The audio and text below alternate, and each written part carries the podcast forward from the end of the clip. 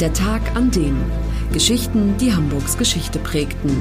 Ein Podcast der Hamburger Morgenpost. Gelesen vom Autor Olaf Funder.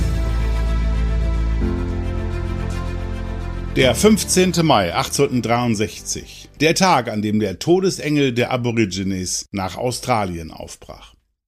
Seit vielen Jahrzehnten hält sich hartnäckig ein unerhörter Verdacht dass Amalie Dietrich, nach der in Hamburg eine Straße benannt ist und die als eine der größten Naturforscherinnen des 19. Jahrhunderts gilt, eine Mörderin ist. Während ihres Aufenthalts in Australien zwischen 1863 und 1873 ließ sie demnach Ureinwohner ermorden, nur um an deren Skelette zu kommen.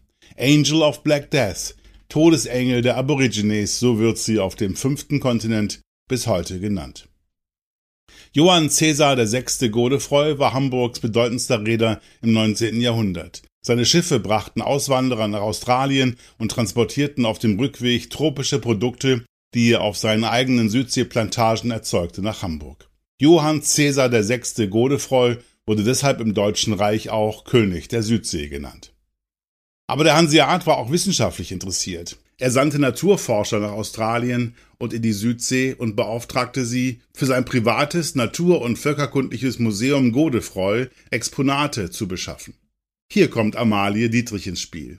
Die 1821 in Siebenlehen in Sachsen geborene Frau hatte nur eine dürftige Volksschulausbildung. Alles, was sie über Pflanzen und Heilkräuter wusste, hatte sie von ihrem Mann gelernt, einem Apotheker und Botaniker.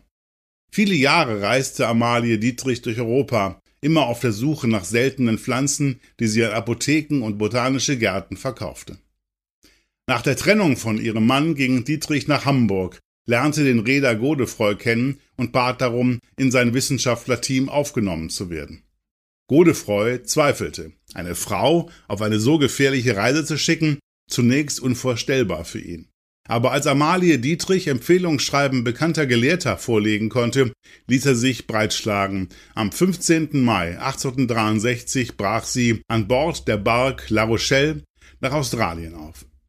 Zehn Jahre durchstreifte sie weite Teile des fünften Kontinents. Sie drang dabei in Gebiete vor, die kaum ein Weißer je zu Gesicht bekommen hatte. Godefroy bereute es nicht, dieser Frau eine Chance gegeben zu haben, denn wann immer eins seiner Schiffe in Hamburg einlief, waren Kisten mit den Artefakten an Bord, die Amalie Dietrich gesammelt hatte. Im Januar 1865 äußerte Godefroy einen besonderen Wunsch. Er wusste, dass sich Dietrich darauf vorbereitete, den Norden des Kontinents zu durchstreifen. Wir freuen uns, dass Sie nördlicher gehen wollen, schrieb er und möchten Sie nochmals bitten, nicht nur Skelette von dort vorkommenden Säugetieren, sondern auch möglich Skelette und Schädel von Eingeborenen zu senden. Diese Sachen sind sehr wichtig für die Völkerkunde. Begeistert schien Amalie Dietrich von diesem Auftrag nicht zu sein.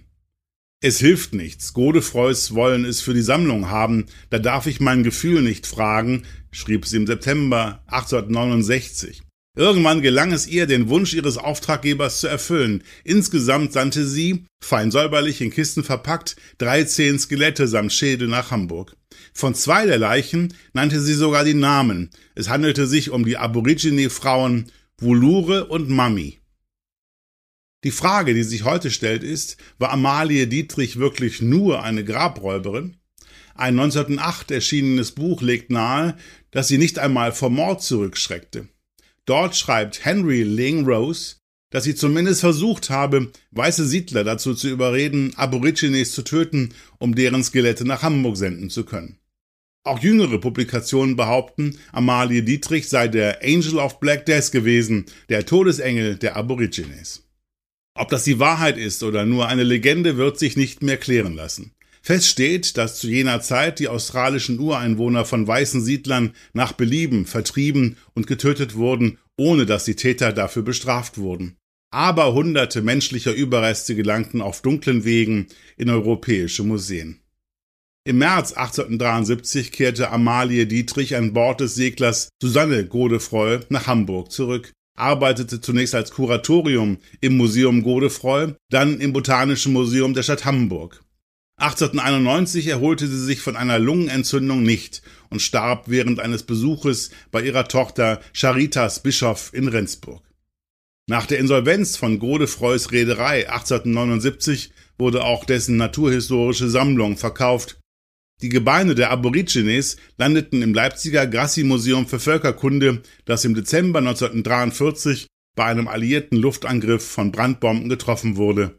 Alles verbrannte. Das war der Tag an dem Geschichten, die Hamburgs Geschichte prägten. Eine neue Folge lesen Sie jeden Sonnabend in Ihrer Mopo und hören wöchentlich einen neuen Podcast. Noch mehr Historisches aus Hamburg, wie zum Beispiel das Buch zu dieser Serie oder die Magazine Unser Hamburg, finden Sie auch online in unserem Mopo-Shop unter www.mopo-shop.de.